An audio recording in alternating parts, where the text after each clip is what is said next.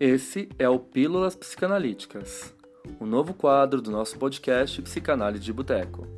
Nele, irei falar de assuntos como relacionamentos, séries, filmes, livros, notícias, futilidades e até discutir algumas dúvidas que aparecem lá no meu Instagram.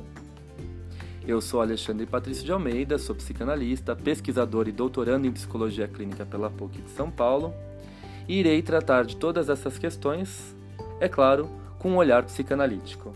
Ah, os episódios novos saem toda quarta-feira, então fiquem ligados! Fala pessoal, tudo bem? Sejam bem-vindos a mais um episódio do Pílulas Psicanalíticas. E no encontro de hoje, nós vamos trabalhar com um dos grandes aforismos do Lacan, desse autor francês genial que revolucionou as formas de fazer e de compreender a psicanálise. Amar é dar aquilo que não se tem a alguém que não quer. É, o que, que ele quer dizer com isso? Por favor, me explique essa expressão, eu não entendo.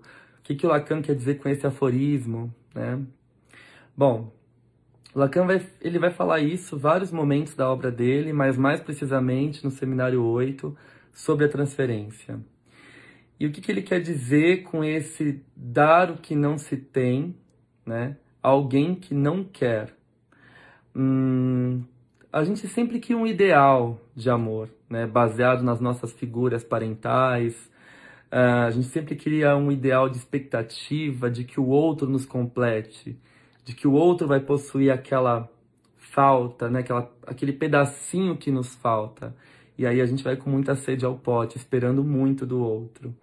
Né? Então você já coloca o outro naquele patamar de idealização e de repente você vai vendo que esse ideal não se completa, que o outro é diferente, e aí você quer controlar, e aí você quer ou você quer se juntar e faz uma coisa só e mistura tudo numa coisa só.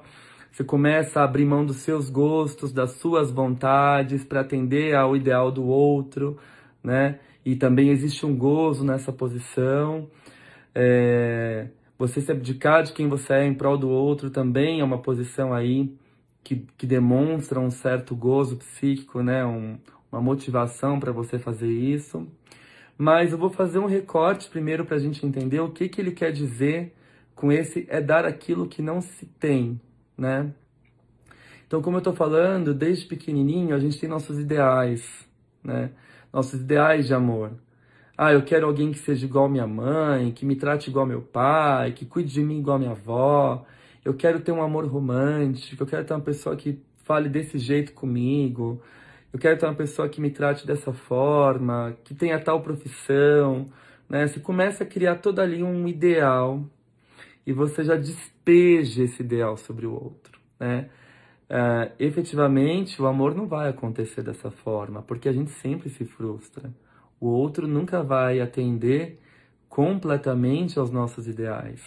Por isso que amar é dar aquilo que não se tem. Eu não posso ir com tanta sede ao pote, eu não posso ir com tantos ideais despejados no outro. Né? Senão não, não deixo brecha, eu não abro possibilidade para esse outro existir de fato. E aí acontece todas essas confusões que eu falei agora há pouco, né? O outro se fusiona a você, você se fusiona ao outro. Existem aquelas identificações narcísicas, não é? O importante é a gente saber que numa relação sempre vai faltar algo, tanto em nós quanto no outro, né? Então dar aquilo que não se tem é justamente abrir mão desses ideais e aceitar o outro em sua alteridade, em sua singularidade, né, com o seu jeito, permitir que o outro seja ele próprio. É, porque se eu dou o que eu tenho, já estou despejando esses meus ideais, já estou colocando o outro numa formatação. E essa formatação não se sustenta, a gente sabe muito bem disso, né? Ah, então é dar o que não se tem a alguém que não o quer, né? Alguém que não quer, alguém que lide com essa falta e coloque você na falta, né? Aponte para você, olha, não dá para atender a sua expectativa. Eu não quero, não aceito essa posição de controle, de ideal que você está despejando, que você está vomitando sobre mim. Né? Esse lugar que você está me colocando. né? essa construção imaginária que você faz e que você acha que eu tenho que atender, que eu tenho obrigação de completar, eu não completo. Amar de verdade é entender que sempre vai faltar alguma coisa em você e no outro. Né? E por faltar que nós somos sujeitos desejantes. É a falta que nos move. Né? Nós somos sujeitos faltantes e, por conseguinte, somos sujeitos desejantes. O difícil é entender essa falta, o difícil é lidar com essa falta. O difícil é permitir e autorizar também a falta do outro. Porque quando o outro começa a me colocar nessa situação de falta, eu me frustro, eu quero controlar, né? Eu quero controlar, eu quero segurar as rédeas, eu quero manter ele dentro da forma que eu criei. Como assim? Como assim você tem um gosto próprio? Como assim você não ouve a música que eu ouço? Como assim você não gosta da comida que eu gosto? Isso é um absurdo, né? Você vai engolfando o outro, você vai engolindo o outro através do controle. E aí existem toda todo o leque de relações que a gente já conhece, que são prejudiciais, né, para a pessoa e para o próprio sujeito, né? Então, é justamente essa a grande sacada do Lacan, né? É dar o que não se tem ou seja, abandonar os seus ideais, as suas frustrações, as suas expectativas. Ah, terminei uma relação, agora vou amar uma pessoa totalmente diferente, ela vai ser diferente. Eu projeto todos os meus ideais, sufoco essa pessoa. Não permito nem que ela apareça, que o eu dela venha, né?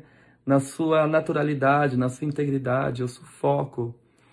Então, é dar o que não se tem a alguém que não o quer. Né? Então, esse alguém que não quer tem que apontar para esse sujeito essa falta. Não quero, não quero vestir essa roupa que você está me jogando. Eu sou eu. Ou você me aceita assim, ou não tem relação, não é? Eu acho que o ponto alto de uma relação amorosa é o momento que a gente permite que o outro seja ele próprio, ao mesmo tempo que a gente também consegue ser, né, na nossa integridade, sem se fusionar, sem se misturar, sem perder parte do nosso eu.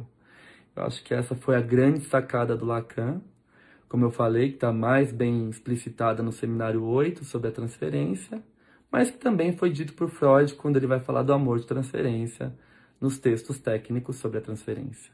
Tá certo? Espero que tenha ajudado vocês a compreender por hoje, então, é só. Eu espero que esse episódio tenha ajudado a vocês a pensar um pouquinho mais sobre essa teoria do Lacan e sobre a complexidade que envolve os seus aforismos. E a gente se encontra numa próxima quarta-feira em mais um episódio do Pílulas Psicanalíticas. Um beijão e até lá!